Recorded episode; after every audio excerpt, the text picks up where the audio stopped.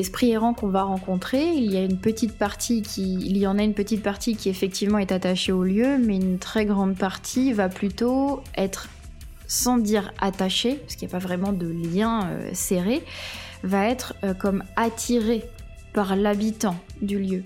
Il faut savoir que dans les esprits errants, il y en a qui vont rester pendant des années, voire même des siècles, d'autres qui vont faire un passage de deux minutes à notre échelle de temps. Euh, et certaines sont en recherche d'une sorte de nourriture euh, éthérique, une nourriture astrale qui leur est nécessaire pour subsister dans cette dimension qui n'est plus la leur, mais dans laquelle ils sont effectivement en quelque sorte coincés. Et cette euh, nourriture, ils vont la trouver chez des êtres vivants à qui appartient, entre, guillemets, cette dimension, donc nous. Et certains êtres, qu'on appelle des médiums, ont tellement un, pied dans l'invisible qu'ils sont extrêmement perceptibles pour les esprits errants. C'est ce qui va faire que certains esprits errants vont se, vont se sentir attirés ou s'accrocher, entre guillemets, facilement à une personne. Bonjour à tous, je vous retrouve cette semaine pour un nouvel épisode en compagnie de Léa Lezé, amie et médium que vous connaissez déjà si vous avez écouté quelques-uns des épisodes précédents. Alors avec Léa, on a décidé de faire des épisodes d'approfondissement en mode question-réponse sur des thématiques spécifiques, thématiques que j'ai d'ailleurs souvent déjà commencé à aborder dans les épisodes courts. Cette fois-ci, il s'agit des esprits errants et des mémoires de lieux. Alors on enfile tout de suite notre costume de Ghostbuster et c'est parti. Et je vous souhaite une très belle écoute.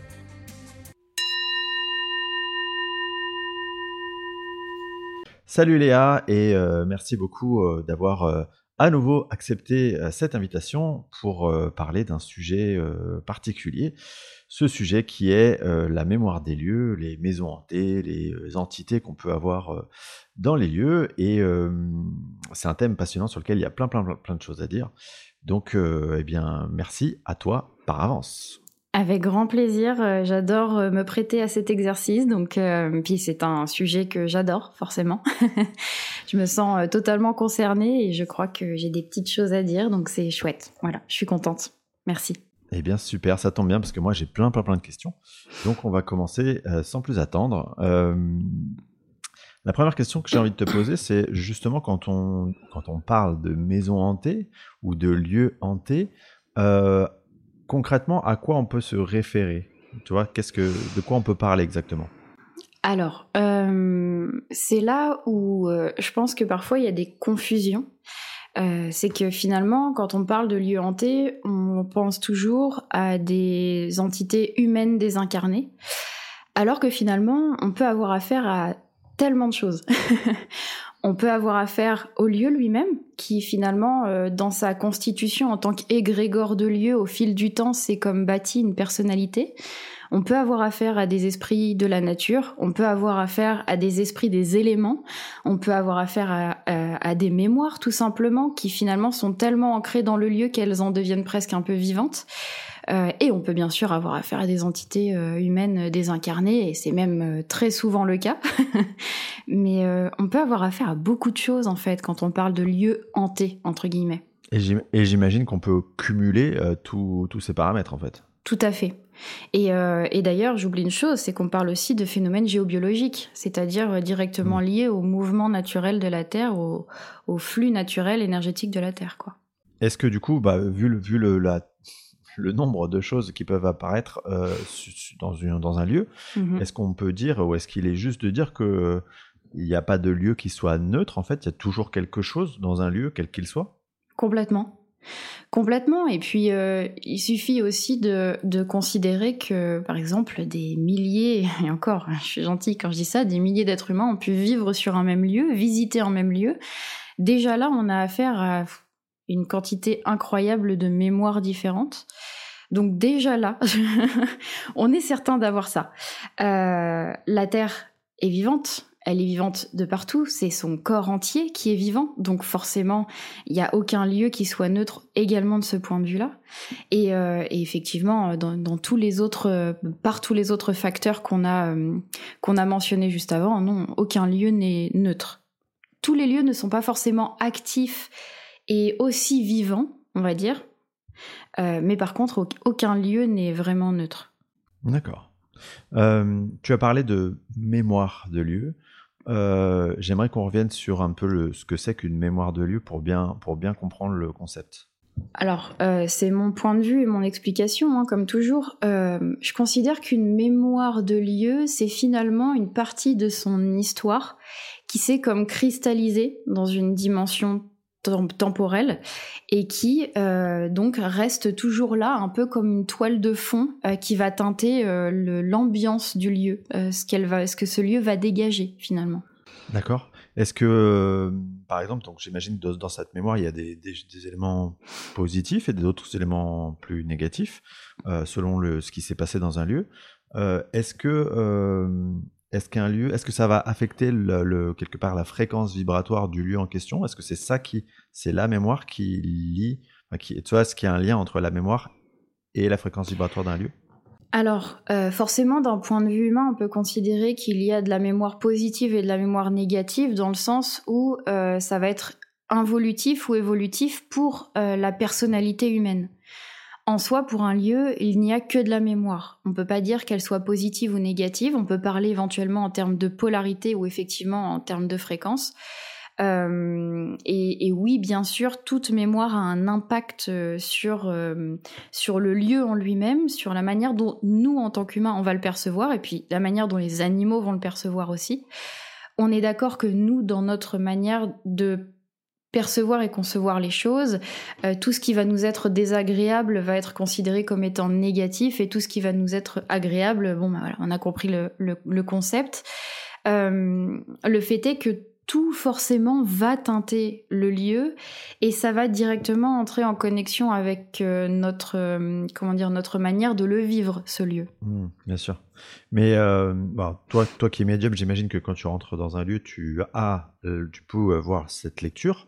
mais mmh quand une personne n'a pas forcément ces, ces capacités là, mmh comment ça va s'exprimer Tu vois? Comment on va le ressentir? Euh, dans, un lieu, quand on arrive dans un lieu, mettons, j'achète une maison demain, euh, cette maison, elle a des mémoires, comment ça, ça impacte sur euh, ma, moi, ma manière de vivre, mes comportements? Est-ce que, est que tout ça, ça c'est lié finalement? Alors, ça va avoir beaucoup d'effets différents et, et la plupart du temps, ça sera pas forcément facile à reconnaître quand on n'a pas effectivement cette clairvoyance. Alors, ça peut se montrer par exemple euh, par rapport à nos humeurs, tout simplement. Donc déjà, premièrement, quand on entre dans le lieu, on va avoir une, euh, une première impression. On va se sentir d'une certaine manière. Soit on va se sentir très agréable, on va sentir que notre corps euh, finalement est relativement libre de mouvement quand on entre dans ce lieu, ou alors au contraire, on va presque avoir un peu l'impression qu'on est invité à, sortir, on va pas se sentir très bien dans ce lieu. Naturellement, par exemple, dans notre propre maison, euh, il y a des endroits, quand ils sont un peu pollués, on n'a pas envie d'y rester. C'est un endroit qu'on fuit un petit peu naturellement. Au contraire, les lieux qui sont très accueillants ou qui sont propices à une bonne santé et à un bien-être, eh bien on va avoir envie d'y être euh, très souvent. Euh, sinon, ça peut se montrer aussi euh, par les interactions et les humeurs entre les habitants d'une maison. Par exemple, je vais donner des exemples hein, parce que j'en ai j'en ai connu. mes parents un jour visitaient une, enfin des maisons parce qu'ils devaient en, acheter une autre, enfin ils devaient déménager. Et généralement ils me disaient bah tiens là t'en penses quoi de cette maison? Et, euh, et là, ils il m'invitent à venir avec eux une visite de maison et je me dis non, là c'est pas possible. Euh, la mémoire, elle me disait clairement que euh, c'était enchaîné des divorces, des querelles, etc. entre les couples, mais surtout que ça venait à la base d'une euh, d'une une sorte de mémoire vivante, une sorte de conscience qui n'était pas forcément très bienveillante envers l'humain et qui provoquait ces discordes en fait entre les gens. Donc la base de la base, euh, c'est les gens ne se séparaient pas parce qu'il y avait une mémoire de divorce dans la maison, mais parce qu'il y avait une, euh, on va dire, une information propice à la discorde envers les êtres vivants dans ce lieu. Et eh ben ça peut se montrer de cette manière-là, c'est-à-dire que s'enchaînaient des couples qui allaient bien quand ils arrivaient dans la maison et puis qui au bout d'un moment finissaient par se séparer, par se quereller et puis euh, par tout simplement imploser ou exploser quoi. Eh bien ça peut se montrer également comme ça comme ça venait euh, planter une petite graine, euh, sorte d'amplificateur de, de possibilités de, de, bah, de, de conflit, quoi, c'est ça? Ouais, ça crée. En fait, si je devais imaginer les choses, c'est comme si euh, les gens arrivaient avec un un canal de communication entre eux. On peut imaginer ça comme un cordon de lien entre les deux. Et en fait, ça venait comme euh, comme soit couper, soit tirer le cordon, soit tu vois, ça le, le met à mal en fait. Ce que ça veut, c'est le casser complètement. Et c'est un peu l'image que ça m'envoie, c'est-à-dire que ça crée un déséquilibre individuel dans chaque personne et ce déséquilibre ressenti va créer de la nervosité et cette nervosité va faire que les deux entre eux ne vont plus être sur la même longueur d'onde, donc sur la même corde. Euh, moi j'avais en tête que les mémoires euh, de lieux, euh, ces fameuses scènes qui ont pu être vécues dans les lieux qui teintent l'atmosphère d'un lieu, c'est pas, il n'y a pas d'intelligence derrière. C'est-à-dire qu'il n'y a pas par exemple, si c'est une mémoire négative, il n'y a pas de volonté de nuire. C'est simplement que c'est, on relate un fait euh, et ce fait, il, donne une empreinte au lieu. C'est ça? Oui, c'est complètement ça. Euh, c'est complètement ça et en même temps d'une manière un peu complexe. Comme je le disais, par exemple une maison. Parlons d'une maison. Euh, au fil du temps, mettons une maison qui a été construite il y a 200 ans, eh bien, on peut imaginer qu'il y a eu beaucoup d'habitants qui se sont succédés dans cette maison. Et au fur et à mesure du temps, étant considérée comme une maison, comme un foyer, certains vont peut-être même parfois personnifier un peu leur maison, vont avoir tendance à leur parler, vont avoir tendance à avoir des interactions avec, ça crée comme une forme d'égrégore de personnalité du lieu qui va s'ajouter à la hum, à l'énergie de base du lieu, juste de la terre en elle-même. Et donc euh, tout ça accumulé, euh, ça, va faire que euh, une mémoire qui s'ancre dans les murs va contribuer à nourrir cette sorte de, j'appelle ça une personnalité, c'est un peu grossier de le dire comme ça, mais cette sorte de personnalité du lieu. Par contre, la mémoire à la base, effectivement, elle n'est pas active, elle est passive. On est tout à fait d'accord là-dessus. Mais est-ce qu'on peut dire du coup qu'une maison, elle a, qu'un lieu de vie, il a une conscience intelligente Pour moi, il finit par en avoir une, ouais. Ouais, ouais. Tout comme euh, on va pouvoir euh, converser avec une forêt. Une forêt, euh, elle a une conscience en fait. Et ce qui est compliqué, c'est que c'est pas une conscience qui est finie dans le sens où il n'y a pas de frontière. Nous, tu vois, on a notre, on a notre frontière qui est notre corps, notre conscience individuelle. Le fait est que par exemple, la conscience d'une maison, va se confondre, faire partie de la conscience du quartier, par exemple, et puis va se confondre et faire partie de la conscience de la ville, puis du pays. Donc il n'y a pas de, il a pas de frontière vraiment euh, déterminée. Est-ce que euh, une maison, euh, tu vois, ma question c'est quand on choisit de s'incarner sur cette terre, on choisit plein, plein, plein, plein de paramètres de ce que vont mmh être nos expériences. Est-ce que euh, on choisit aussi les lieux de vie dans lesquels on va vivre? Complètement. On, choisit complètement le lieu dans lequel on atterrit euh, et, d'ailleurs, pour ma part, j'ai choisi un lieu très particulier pour ma naissance et pour mes premières années de vie, qui a été certainement le lieu le plus effrayant que j'ai connu de toute ma vie. Pourtant, je travaille avec des lieux très particuliers, mais, euh, mais j'ai choisi un lieu très très effrayant justement parce que j'avais une mémoire avec ce lieu, c'est-à-dire que je me suis déjà incarnée dans ce lieu auparavant et que je venais, je venais finalement régler une sorte de de conflit avec le lieu et surtout m'en séparer définitivement. On va choisir un lieu notamment parce qu'il va être propice à développer des caractéristiques naturelles chez l'individu. Euh, un individu, je sais pas, moi par exemple, qui est voué à à développer une, une, fibre artistique, eh bien peut-être qu'il va venir dans un lieu qui va être propice à développer cette caractéristique-là. Alors c'est difficile à définir pour moi en tant que en tant qu'humaine parce que c'est tellement complexe et tellement subtil en fait la manière dont s'exprime cette particularité dans un lieu que je saurais pas forcément le mettre en mots. Mais euh, tout comme notre corps est, est euh, aux mesures de ce que notre esprit a besoin d'expérimenter, le lieu est une extension de ce corps. C'est c'est c'est vraiment une extension du corps. Donc oui, on vient, on vient en choisissant un lieu, oui, tout à fait. Et, comment est-ce que, une fois qu'on est incarné et que du coup on n'a pas ce souvenir-là, en tout cas pas, pas consciemment, comment est-ce qu'on est sûr de de, de, pas se planter de, lieu de vie, de vois, de pas faire fausse route quelque part? On se plante pas parce qu'à partir du moment où on expérimente quelque chose, c'est euh, C'est euh, c'est juste sur notre chemin. Je veux pas dire que c'est juste dans ce que ça va nous apporter, mais c'est simplement que euh, on, vient expérimenter quelque chose ici. On vient euh, s'amuser en fait, d'une certaine manière. C'est pas toujours très rigolo, hein, mais user son âme, c'est important. Hein donc on vient s'amuser, et donc on est là pour choisir certains paramètres. Il y en a qu'on ne va pas vraiment choisir, et on le voit parce que dans la manière dont on va entre guillemets obtenir un lieu, c'est même un peu grossier de dire comme ça, mais la manière dont on va rencontrer un lieu peut se faire extrêmement facilement, comme ça peut être très difficile. Et je pense que c'est ce qui fait la différence aussi entre un choix conscient ou non. À partir du moment où ce lieu, de toute façon, on doit l'avoir, on l'aura. Ouais. On sera avec, on vivra avec. Ouais, c'est ça. Et puis en même temps, le fait de vivre une expérience difficile avec un lieu, euh, c'est aussi euh, révélateur de choses qu'on peut avoir à hum, régler, expérimenter, équilibrer avec la notion de foyer aussi, tout simplement. Il y a beaucoup de choses qui entrent en lieu, qui entrent en compte, pardon. Donc, euh, on a parlé des mémoires. Euh, est-ce qu'on peut revenir sur cette notion d'entité ou de fantôme, comme on l'appelle communément? Est-ce que c'est quelque chose de... Ma, première question, c'est est-ce que c'est quelque chose de fréquent C'est-à-dire, euh, on a tous un peu ce fantasme du côté de, de l'idée du fantôme qui serait euh, dans une maison hantée. Est-ce que euh, des âmes errantes qui sont attachées à des lieux, c'est quelque chose de fréquent? Je vais faire peur aux gens qui nous écoutent. Je suis désolée d'avance. Oui, il y en a partout. Il y en a partout. c'est extrêmement fréquent. je n'ai jamais, je ne suis jamais entrée dans une maison qui était vide. Par contre, ce qui est rare. C'est le moment de nuancer. voilà, c'est le moment de nuancer. N'ayez pas peur, vous inquiétez pas.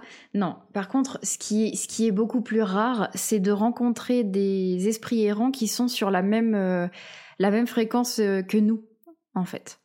Euh, c'est-à-dire dans, dans, notre quotidien, nous, en tant qu'êtres humains, ceux qui sont vraiment très ancrés dans cette dimension dans laquelle nous sommes, euh, c'est assez rare. Généralement, ils sont un peu dans leur espace et ils nous voient même pas. Il n'y a pas vraiment d'interaction.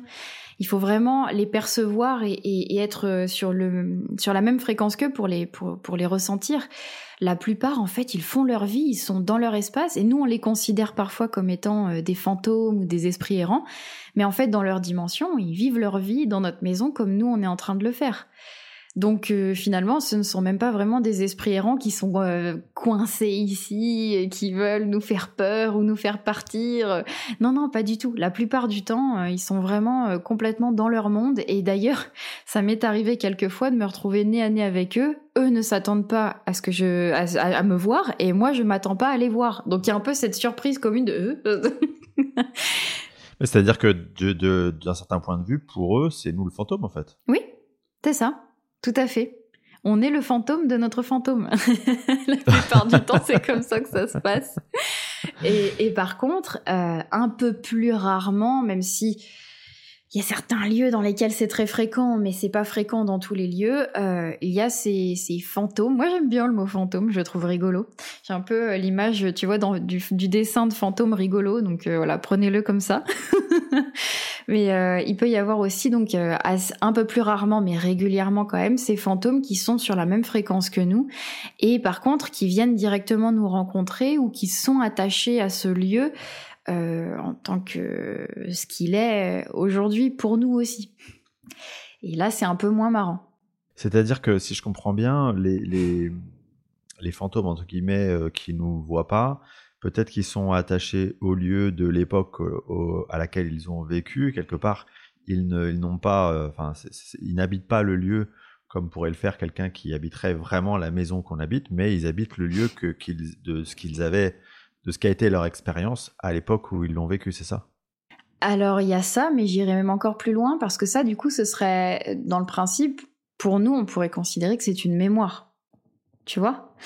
Euh, donc c'est pas actif. Euh, moi, ce que je veux dire, c'est que notre lieu de vie, il est habité dans d'autres dimensions par d'autres êtres qui vivent en même temps que nous, mais qui n'ont même peut-être même pas la même vision euh, du lieu. C'est-à-dire que peut-être que là où par exemple vous habitez dans un appartement au rez-de-chaussée, et bah euh, pour cet être-là, c'est une forêt. Et puis pour un autre, un autre être, ça va être une maison. Puis un autre être, ça va être, je sais pas, une bulle. J'en sais rien.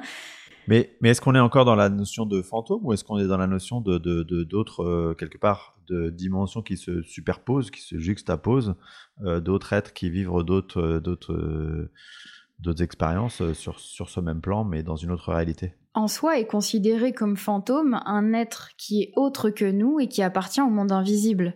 Et c'est là où c'est délicat pour la plupart des personnes qui ne connaissent pas forcément toutes les complexités, toute la complexité de, l'invisible, c'est qu'on peut à la fois effectivement euh, vivre avec d'autres êtres humains euh, qui sont sur une autre fréquence. On peut vivre aussi avec d'autres êtres, tout simplement, qui ne sont pas forcément humains, qui vivent sur d'autres fréquences. Et malgré tout, euh, effectivement, il y a quand même cette notion de ce qui est pour nous du passé, ça arrive. Ce qui est pour nous du passé, ces êtres-là qui vivent sur une autre dimension, qui ont vécu ce, lieu bien avant et qui continuent d'y vivre. Mais comme ils sont dans, ils vivent dans une dimension subtile, effectivement, de l'autre côté du voile, eh bien, même s'ils appartiennent au passé, ils continuent de vivre dans ce lieu sur une autre fréquence que la nôtre, donc ils restent une forme de fantôme. J'espère que je suis claire, hein, c'est un petit peu complexe. Oui, oui, c'est la distinction entre fantôme et amérantes, c'est-à-dire que c'est pas des amérantes dans le sens où ils sont pas perdus, ils sont simplement dans leur expérience de, de, ce qui est leur, euh, incarnation sur le plan sur lequel ils sont. Tout à fait. Et ce qui fait que parfois, euh, là où, on, peut par exemple voir un objet bouger dans notre, dans notre maison, ça c'est très rare. Hein. On est d'accord que ça n'arrive vraiment pas souvent parce qu'il faut que l'esprit euh, errant déjà soit très proche de notre dimension et surtout qu'il ait une... Euh, une sorte de charisme énergétique, une force, une, une quantité d'énergie qui soit considérable pour pouvoir entrer en interaction avec euh, les objets qu'il y a autour de nous. C'est vraiment une connexion de dimension à dimension hein, quand euh, l'objet bouge. Donc ça, ça n'arrive vraiment pas souvent. Honnêtement, euh, moi, ça m'arrive très peu, voire jamais. Par contre, il y a des personnes pour qui ça arrive un peu plus, mais c'est quand même assez rare. Eh bien, par exemple, une personne qui va faire une personne, une entité qui va faire bouger un de nos objets, ben, ça peut la surprendre elle-même ou elle peut ne même pas le voir. C'est simplement qu'à ce moment-là, elle est à cet endroit et elle fait elle-même un mouvement avec autre chose qui qui va nécessiter un mouvement de l'objet ou d'un objet qui est au même endroit et elle veut pas réellement le bouger, notre objet à nous. Mais tu vois, il y a une espèce de connexion de dimension à dimension. Et là, il faut être vraiment dans des, dans des dimensions très proches euh, les unes des autres. Hein. Donc là, on est vraiment dans l'image de, du film Ghost où euh, quelque part, euh, ils essaient de bouger des, objets. Enfin, c'est comme, comme ça que ça se passe. C'est la bonne. Euh, c'est la, bonne comparaison, c'est ça oui, oui, complètement. Et d'ailleurs, euh, pour ceux qui ont déjà fait du spiritisme, on se rend compte que c'est très rare qu'une seule personne seule puisse faire bouger un verre ou puisse faire bouger, par exemple, la goutte du Ouija. Il faut être plusieurs généralement. Il faut cumuler les forces de plusieurs personnes parce que faire bouger un objet, ça nécessite une force considérable. Euh, revenons au, concept du coup des amérantes mhm. euh, pour le coup, qui sont donc des entités présentes dans une maison mhm. euh, et qui peuvent capter, enfin qui, qui, qui, nous voient. Mhm. ces amérantes, est-ce qu'elles sont forcément dans une logique de si elles sont attachées au lieu, c'est qu'elles veulent pas que notre qu'on soit là, qu'elles refusent notre présence? Non, c'est pas toujours le cas.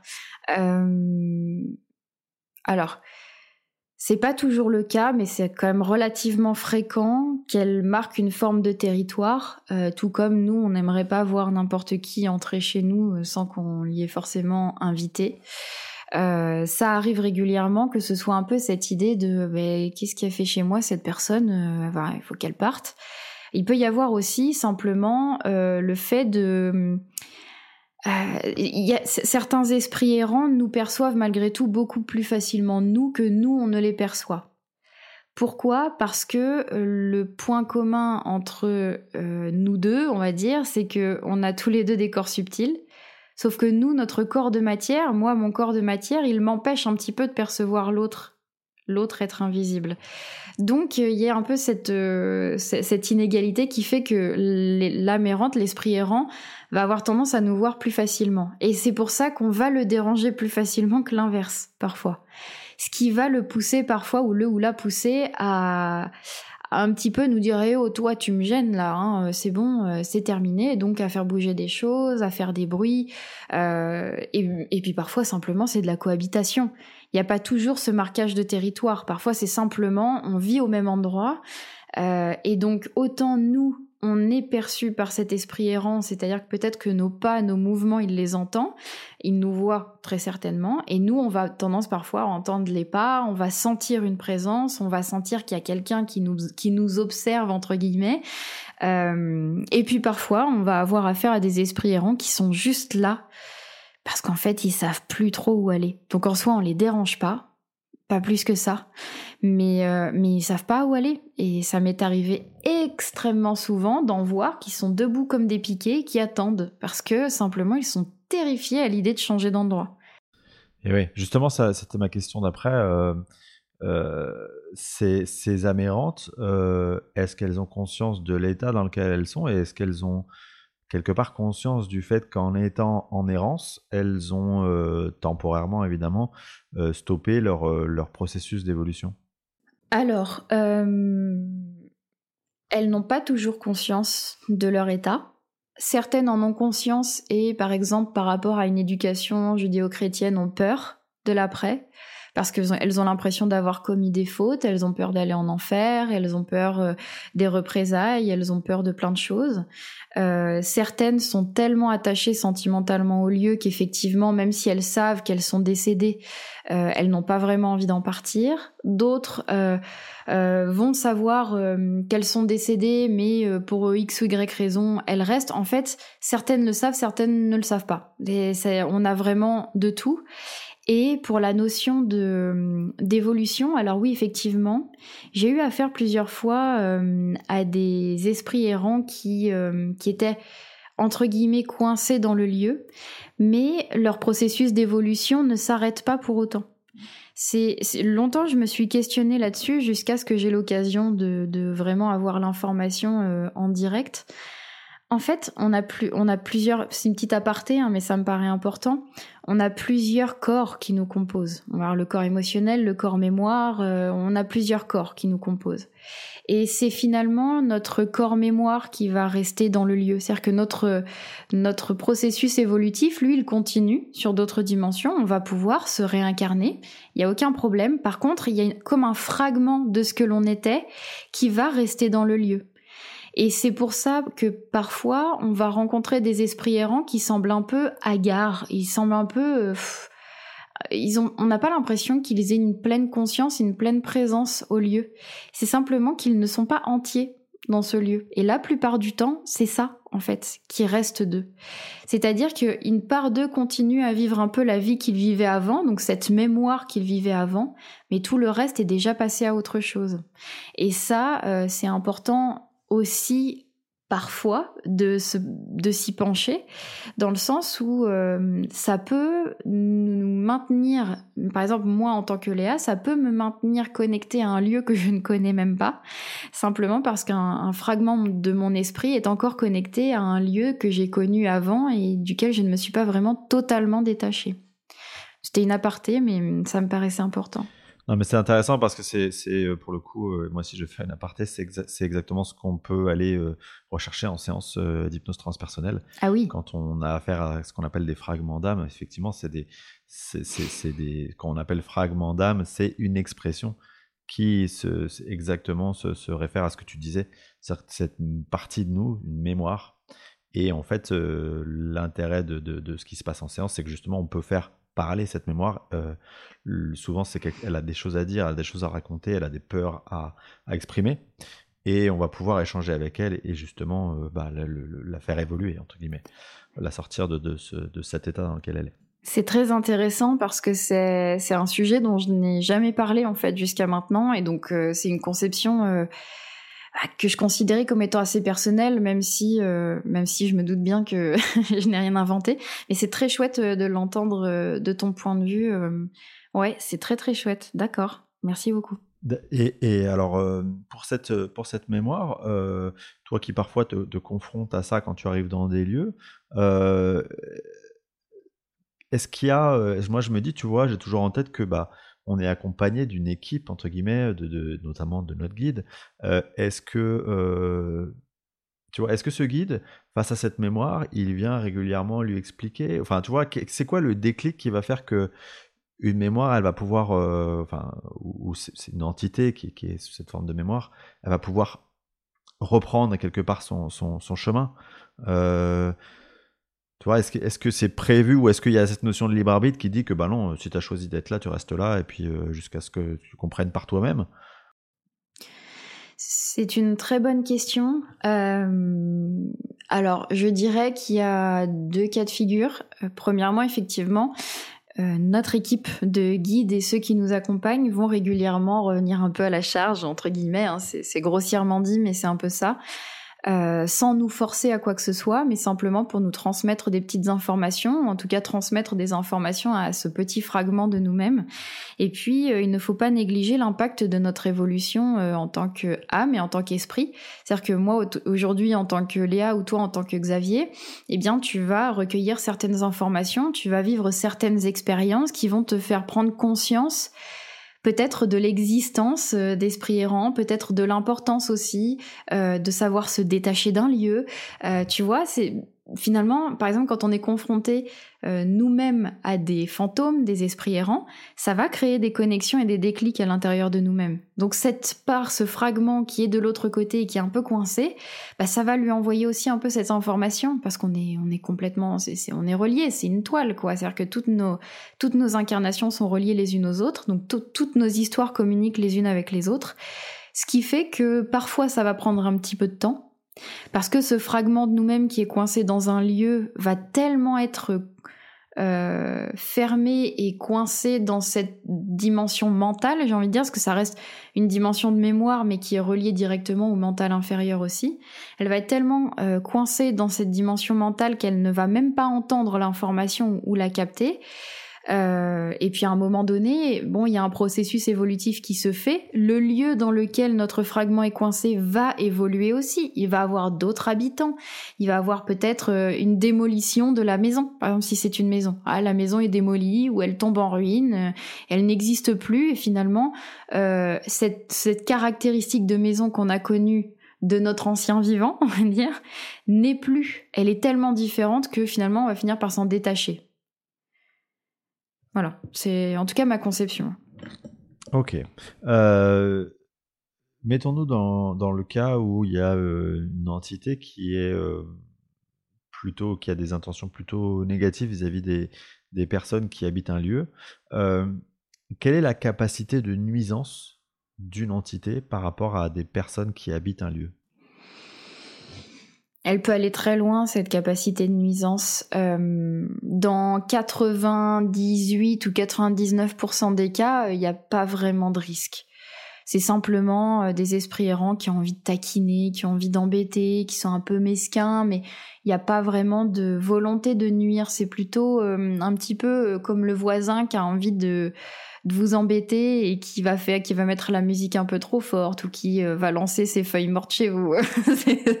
c'est pas grave en soi, mais c'est juste euh, un peu pour agacer. Et puis euh, il va y avoir ces, ces esprits qui pour moi, la plupart du temps, ne sont pas des esprits humains désincarnés, mais plutôt des ce qu'on pourrait appeler des esprits démoniaques qu'on appelle démons pour, euh, pour les catholiques, ce qu'on pourrait appeler des djinns euh, pour euh, les musulmans, et puis peut-être qu'il y a d'autres noms que je ne connais pas. Ceux-là, pour moi, ne sont pas de nature humaine à la base. Ils sont vivants dans une autre dimension qui est très éloignée de la nôtre, mais euh, leur force est considérable et à partir du moment où ils trouvent une connexion, et généralement elle se fait par des rituels magiques et elle se fait par des, intentions extrêmement mauvaises, on leur donne, on leur, on leur ouvre pardon, une porte euh, qui leur permet de, de venir jusqu'ici. Et là, par contre, leur capacité de nuisance est énorme.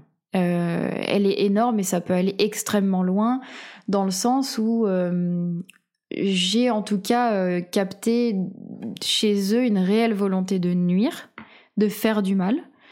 Euh, généralement, ce sont des, des, esprits qui vont avoir cette volonté de vivre au travers d'un corps, parce que c'est quand même encore plus rigolo de pouvoir faire du mal en étant dans le corps de quelqu'un, parce qu'on a une pleine liberté dans la dimension dans laquelle on atterrit.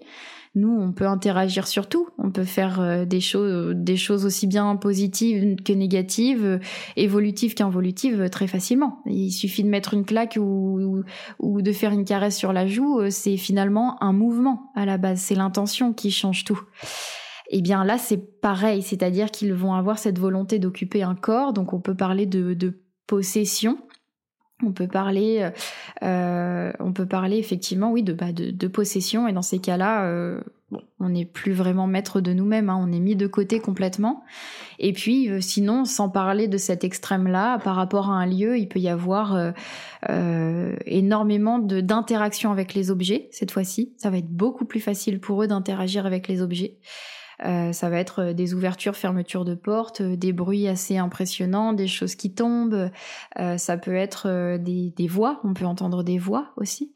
des cauchemars, ça peut être aussi des pathologies, certaines maladies qui se développent chez les habitants du lieu. c'est ça peut être vraiment beaucoup de choses en fait. Et ça peut aller très loin ouais. Mais c'est rare hein, c'est très très rare que je rassure toutes les personnes qui nous écoutent. Ça c'est vraiment très rare oui, oui, c'est important de le dire, euh, c'est extrêmement rare.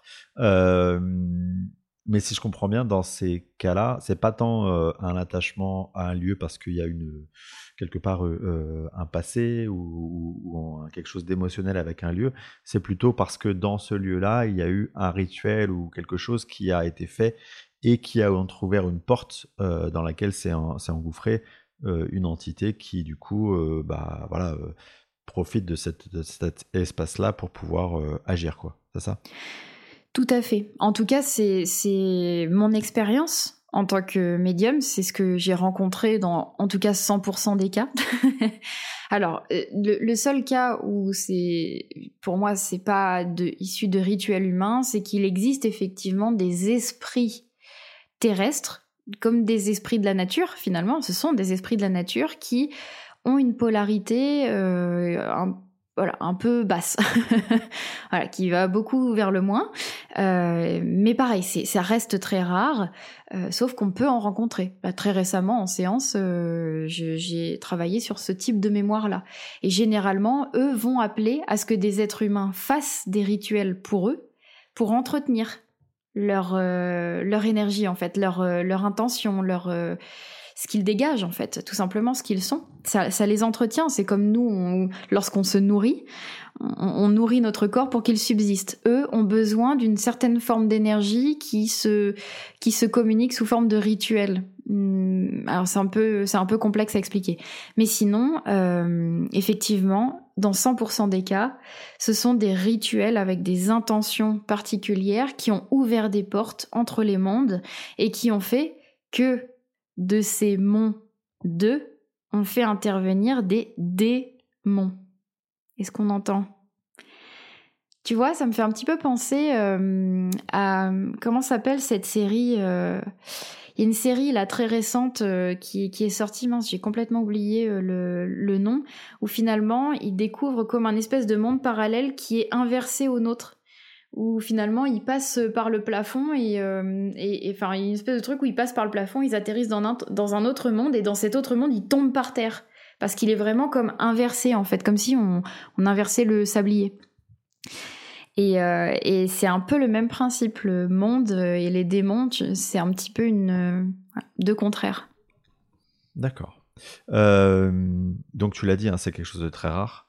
Euh, et au-delà de ça, euh, donc si on est dans le cas d'entités plus communes, entre guillemets, qui habitent des, des, lieux, euh, est-ce que ces entités, euh, quand elles habitent un lieu, elles peuvent quelque part s'attacher au corps des habitants et, et, tu vois, s'extraire de quelque part l'attachement au lieu, mais plutôt s'attacher aux habitants? Alors dans les esprits errants qu'on va rencontrer, il y a une petite partie qui en a une petite partie qui effectivement est attachée au lieu, mais une très grande partie va plutôt être sans dire attaché, parce qu'il n'y a pas vraiment de lien euh, serré, va être euh, comme attiré par l'habitant du lieu. Il faut savoir que dans les esprits errants, il y en a qui vont rester pendant des années, voire même des siècles, d'autres qui vont faire un passage de deux minutes à notre échelle de temps. Euh, et certaines sont en recherche d'une sorte de nourriture éthérique une nourriture astrale qui leur est nécessaire pour subsister dans cette dimension qui n'est plus la leur, mais dans laquelle ils sont effectivement en quelque sorte coincés. Et cette euh, nourriture, ils vont la trouver chez des êtres vivants à qui appartient, entre, guillemets, cette dimension, donc nous. Et certains êtres qu'on appelle des médiums ont tellement un, pied dans l'invisible euh, qu'ils sont extrêmement perceptibles pour les esprits errants. C'est ce qui va faire que certains esprits errants vont se, vont se sentir attirés ou s'accrocher entre guillemets facilement à, une personne. J'ai dans mes croyances la conviction que nos, enfants, enfin les en tout cas dans les premières années, euh, de 0 à 7 ans, ils ont cette connexion au monde subtil. Euh, est-ce que ça veut dire que euh, cette, ouverture fait qu'ils sont plus à même que, qu'un adulte de, d'être attaché, enfin de se faire attacher par, par ce type d'entité? Ou est-ce que autour de ces enfants, il y a quand même une, une sorte de protection particulière qui fait que on va pas trop les embêter. Alors, euh, je dirais que, oui, effectivement, les enfants entre 0 et 7 ans sont extrêmement réceptifs, même s'ils ne voient pas tous forcément euh, les esprits errants de leurs yeux de matière, euh, ils les ressentent clairement. C'est aussi pour ça que parfois on ne comprend pas vraiment les pleurs soudains d'un enfant, les peurs soudaines d'un enfant, les périodes de cauchemar qui vont durer un ou deux jours ou trois jours. Euh, il faut savoir qu'un enfant, en tout cas c'est mon expérience, un enfant euh, se détache euh, ah, totalement, non c'est pas vrai, mais sa conscience se détache petit à petit de l'invisible au fil des années plus il est petit, donc plus il est proche de sa naissance, et plus il va, percevoir les deux mondes un peu simultanément. Il va voir à la fois l'invisible et à la fois le visible. Euh, et d'ailleurs, c'est une période où, a priori, si je me trompe pas, les yeux sont pas encore totalement développés. Au tout début de la vie de l'enfant, euh, en fait, ce qu'il perçoit, c'est même un peu surtout l'invisible. Et euh, au fil des années, petit à petit, il va s'individualiser, il va s'ancrer dans cette matière et, il va percevoir de moins en moins les, les esprits errants. Euh, et la deuxième question que tu m'as posée. Est-ce que c'est du coup, ils sont plus facilement, euh, tu vois, embêtés entre guillemets? Alors effectivement, ils vont plus facilement être exposés aux esprits errants. Cependant, Là où beaucoup d'esprits errants s'accrochent à nous parce qu'on a un mental très actif, parce qu'on est connecté à certaines pensées, par certaines mmh. réminiscences d'émotions, etc., l'enfant, lui, est beaucoup moins accroché à ça. Il n'a pas encore ce mental très ancré, très actif. Il laisse un peu, il, vit tout simplement. Il n'est pas encore accroché à tout ça. Et donc, ça va faire que même s'il est approché régulièrement par des esprits errants, ce ne sont pas des esprits errants qui vont s'accrocher indéfiniment. Ça va être très passager. Euh, beaucoup plus passager que pour un adulte. Hmm. Ah oui, très intéressant. D'accord. Tout à l'heure, tu nous as parlé des cas très très très rares où euh, ça pouvait être, il y, y, a des possessions. Euh, mm-hmm. Ça m'amène à poser une question qui est, euh, partant du principe que d'un point de vue de l'âme, tout est prévu, tout est anticipé, ça veut dire que cette expérience-là aussi, cette possession, elle est anticipée. Mm-hmm. C'est une très bonne question. C'est une question d'ailleurs que je ne me suis pas forcément posée avant. Alors, là, naturellement, j'aurais envie de te dire que euh, dans notre plan personnel, euh, on n'est pas totalement infaillible. Et parfois, euh, on va vivre des expériences qui vont être tellement traumatisantes pour nos différents corps qu'il y a comme des brèches, un petit peu comme je te parlais des rituels qui ouvrent des portes entre les mondes. Je pense qu'il y a des traumatismes euh, chez l'être humain qui peuvent générer une ouverture qui n'est pas forcément anticipée et voulue euh, pour ces êtres-là. on devient, euh, on devient vulnérable à tout ça en fait parce que notre trauma nous a complètement décentrés, décalés de nous-mêmes, a créé une, une plaie, une plaie de l'âme, une plaie de l'esprit euh, béante. Je pense par exemple aux enfants. Euh, bah, bah, je, je, préviens pour ceux qui, qui ont des difficultés à entendre certaines violences, certains mots. Mais voilà, peut-être dans le cas de, de violences physiques, de violences sexuelles, euh, peut-être parfois même de, de, de, harcèlement ou des choses comme ça qui peuvent aller très très loin. Euh, euh, ça peut créer des brèches qui, qui, laissent comme des portes ouvertes à ces êtres-là. Et j'ai envie de dire, ça ne tient, là c'est vraiment un avis personnel, j'ai envie de dire qu'une âme ne prévoit pas qu'un être vienne occuper euh, sa place dans le corps qu'elle a choisi. Par contre, ça fait partie des aléas euh, pour lesquels tout le monde est sur le dossier. tout le monde va faire en sorte que cet épisode se termine parce que, euh, à mon sens, ça n'est pas dans l'ordre des choses qu'un corps soit partagé par plusieurs consciences, par plusieurs esprits. Et, euh, je pense que c'est quand l'expérience euh, outrepasse ce qui avait été décidé au départ. Mais c'est, c'est ma perception des choses. Hein. Donc là, tu dis, selon, selon ta perception, il y a quand même toute l'équipe qui est mobilisée pour faire en sorte que cette expérience, elle soit la plus, bah, qu'on puisse passer à autre chose rapidement, quoi, c'est ça? Oui, oui, et, d'un autre côté, on peut imaginer qu'on en retire forcément euh, une, des informations importantes et intéressantes pour nos autres incarnations et pour le reste de notre vie. mais, mais oui, je clairement, c'est pas quelque chose que de l'autre côté ils veulent maintenir et ils veulent laisser œuvrer. Ok, ok, ok. Je vais switcher sur un sujet un peu plus léger. Je me pose la question, tu vois, de, quand nos défunts, euh, donc euh, nos défunts familiaux, euh, eux, ils passent donc dans cette nouvelle réalité désincarnée, donc ils, décèdent, pour dire ça autrement.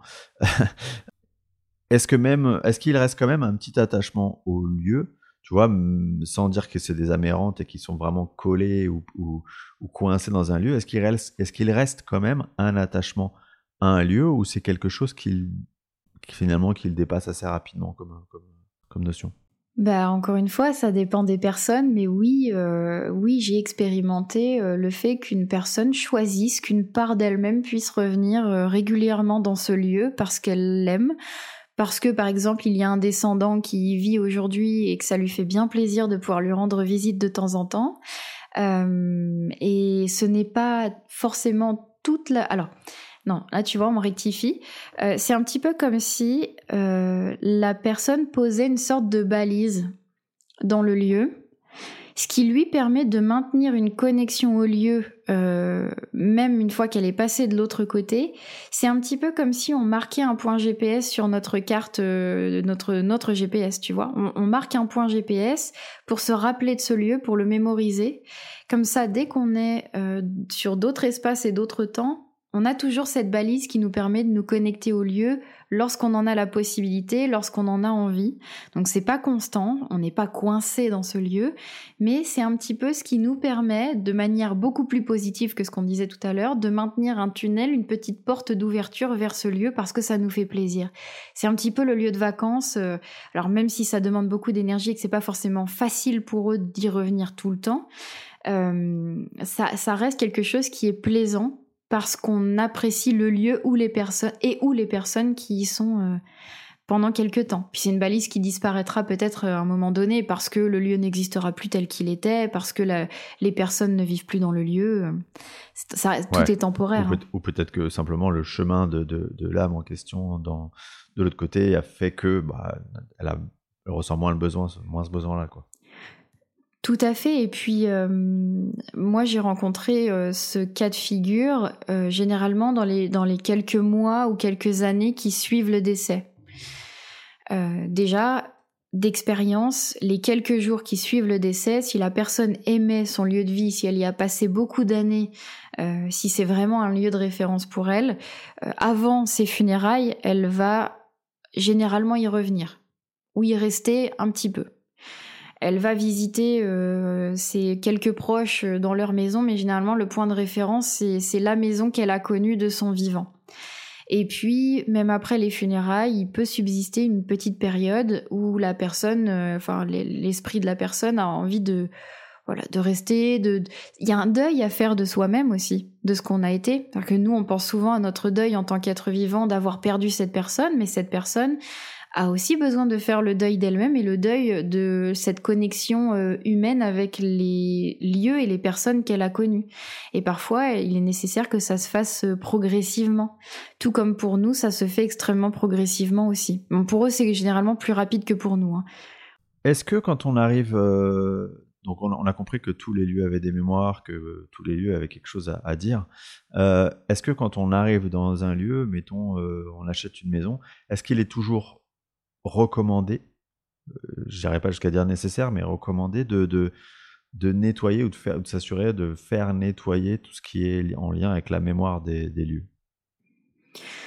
Alors non, euh, non, non, c'est pas absolument primordial dans le sens où euh, alors, effectivement, j'entends, euh, j'entends les guillemets que tu mets dans le terme nettoyage et, et c'est un terme que j'utilise parfois et avec lequel je ne suis pas totalement en accord parce que ça induit l'idée que le lieu doit nous correspondre à nous forcément et qu'il est forcément, euh, comment dire, que dans son naturel, il n'est pas harmonieux. En fait, euh, en soi, la présence d'entité, ça n'est pas une pathologie du lieu. Ça le devient quand, euh, pour un habitant du lieu, un habitant humain incarné, Euh, ça devient effectivement la pathologique ou déséquilibrant. Parce que dans tous les cas, lorsqu'on se choisit une maison, euh, on est, nous sommes des êtres de matière qui venons expérimenter dans un monde de matière. Donc on a un petit peu la main mise quand même sur cette dimension, c'est-à-dire que voilà, on, est censé pouvoir euh, être créateur un petit peu de ce lieu. Donc là entre la notion de pouvoir adapter le lieu à notre vitalité, à nos besoins et nos envies, mais on va pas tout travailler. C'est-à-dire qu'une mémoire, on ne l'efface pas. De toute on pourrait même pas prétendre effacer une mémoire, mais on ne l'efface pas. On ne fait pas n'importe quoi. On va pas couper un, réseau énergétique, un réseau tellurique euh, pour notre bon plaisir. Euh, parce que on parle quand même d'un canal, d'un réseau qui est euh, vital pour notre planète, donc qui est vital pour le lieu, le, lieu même, la terre sur laquelle on est. Euh, et puis parfois, simplement, dans son histoire, le lieu nous convient très bien, il n'y a pas forcément de nuisance.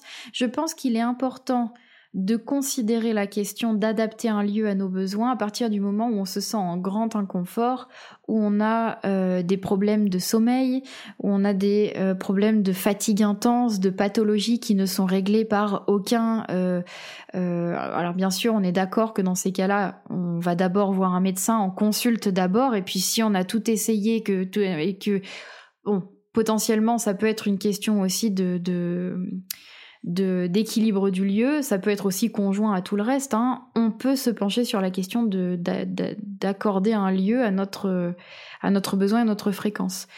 Euh, mais c'est vraiment dans le cadre où c'est pathologique et déséquilibrant, où on sent que notre famille vit un réel déséquilibre et surtout que ça a lieu depuis une période bien donnée où il s'est passé par exemple quelque chose en particulier. Euh, si notre famille commence à aller mal depuis qu'on a emménagé dans ce lieu, effectivement, on peut se poser des questions. Bref, ça n'est pas toujours le cas. Moi, dans les maisons que j'ai habitées jusqu'à maintenant, euh, je n'ai pas ressenti le besoin de, faire un travail sur toutes. Parce que euh, parfois, simplement, on, voilà, on vit un lieu tel qu'il est, c'est sa personnalité, et, voilà. Et, euh, toi, quand tu rentres dans un lieu, est-ce que c'est le lieu. Enfin, comment tu perçois les choses, tu vois? Est-ce que tu as la perception de la mémoire du lieu? Est-ce que le lieu te raconte un peu son histoire?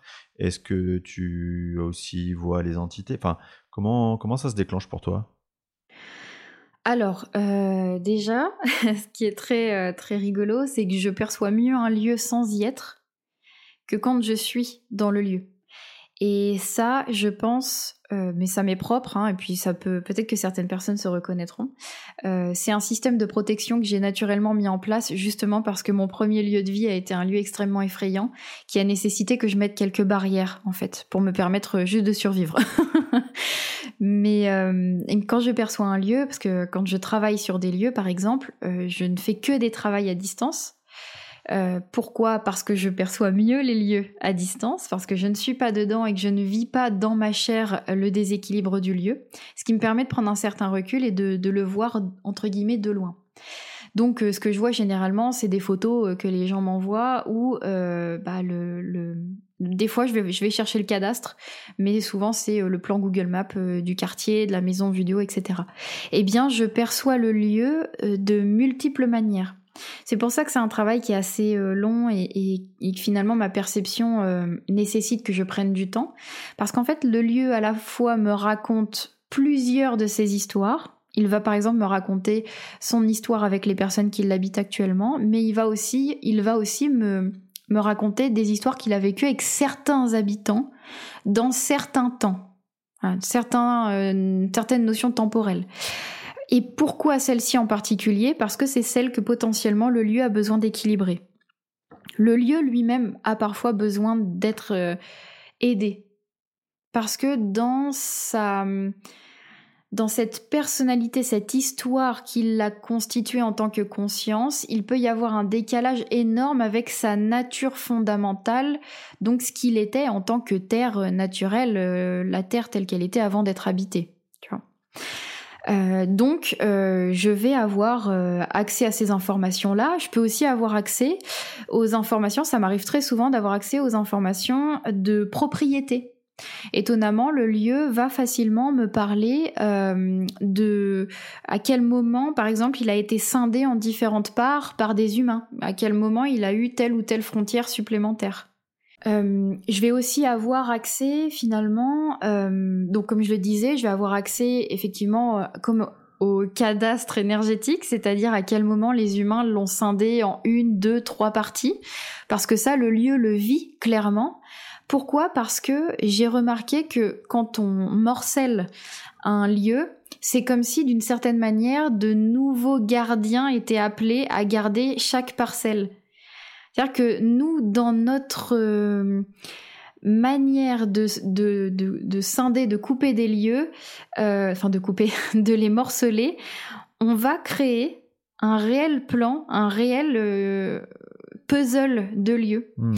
Et comme finalement ça va créer des, comme des égrégores, différents égrégores de lieux sur un même lieu, eh bien il va falloir appeler des gardiens pour chaque petit égrégore de lieu parce que euh, finalement le gardien de base n'est plus à même, par exemple, de d'aborder certains certaines énergies, certains certaines histoires euh, qui vont se vivre dans les nouveaux morceaux de ce même lieu. Est-ce que je suis claire dans ce que je dis là? Oui. Est-ce que tu peux nous justement nous, insister là sur cette notion de gardien, euh, d'énergie gardienne des lieux? Qu'est-ce que c'est qu'une énergie euh, gardien de lieu, euh, quel est son rôle, euh, tu vois, comment ça fonctionne, parce que ça, c'est pas forcément quelque chose qui est, qui est connu, ou en tout cas dont on parle beaucoup. c'est vrai. Comment ça fonctionne tout ça? Alors, c'est complexe encore une fois, donc je vais essayer de simplifier les choses au maximum. pour moi, les gardiens primordiaux, ce sont les esprits des éléments, les esprits de la Terre.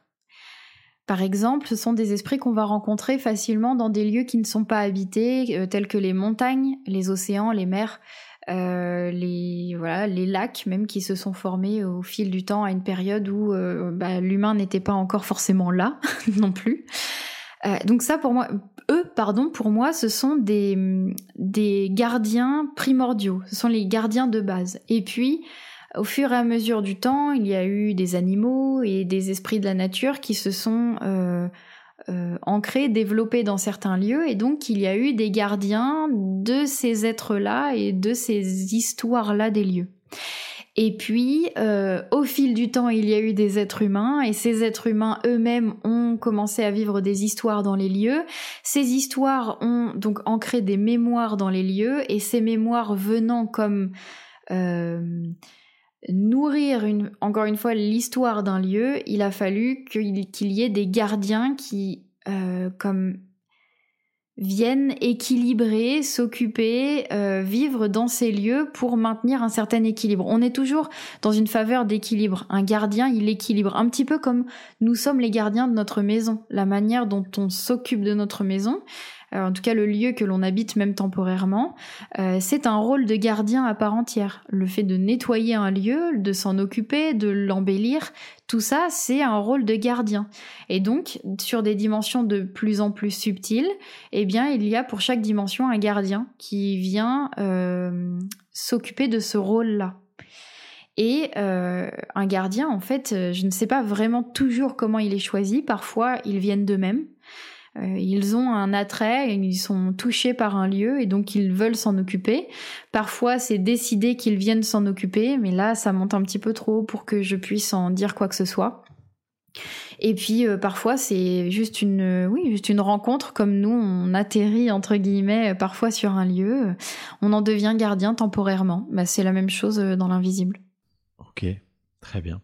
Euh, tu as parlé tout à l'heure de nettoyage, même si c'est pas forcément le bon terme, en tout cas de, rééquilibrage peut-être, peut-être que c'est plus adapté. Euh, je, je, vois que sur ce, cette notion-là, euh, dans tout ce qui peut exister comme thérapeute, il y a beaucoup d'abus. Enfin, en tout cas, c'est les retours que j'en ai.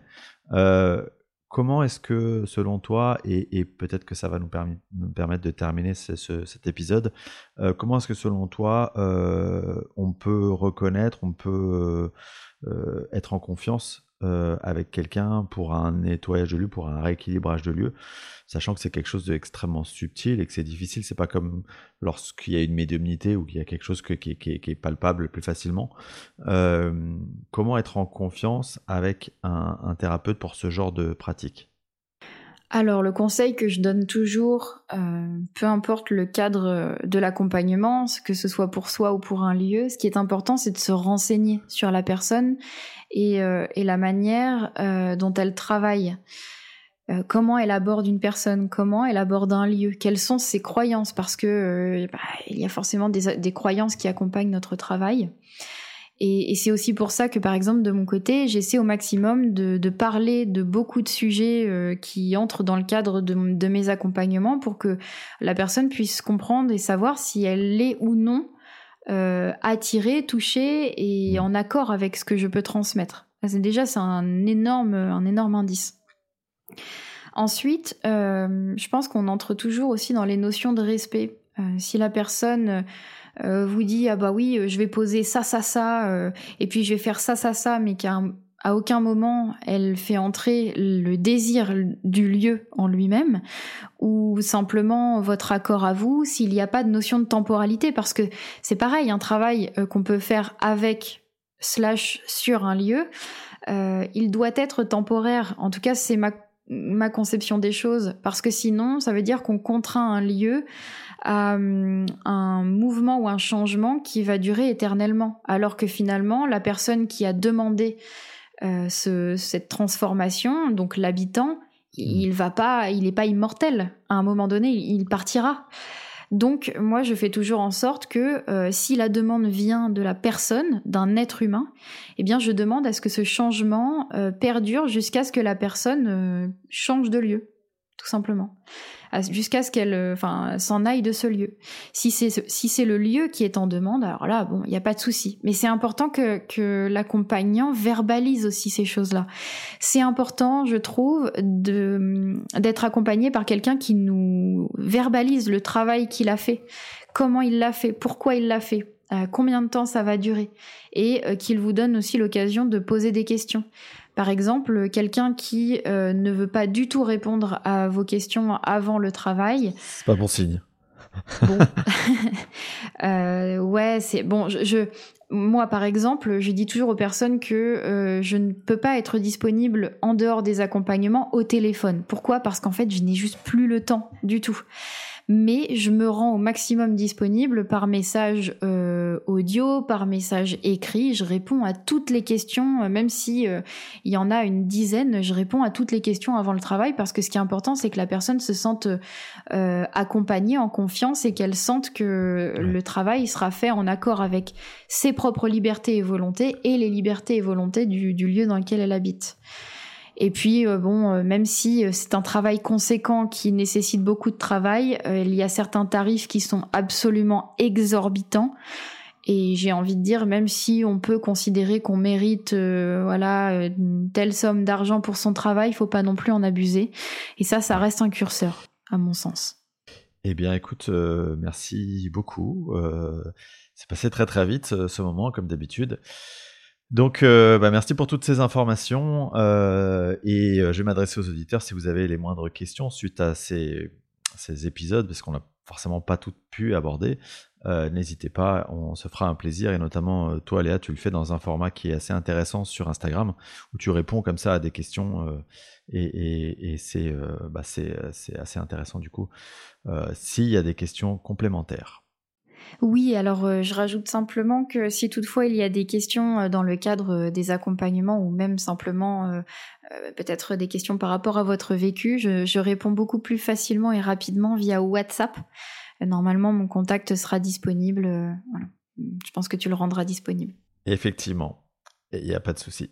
Très bien. encore une fois, merci à toi Léa et bah, merci à vous tous, chers auditeurs, pour votre fidélité et votre écoute de cet épisode.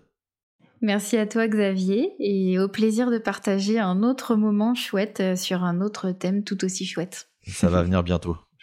J'ai la sensation, j'ai l'intuition. L'intuition fine. Merci encore.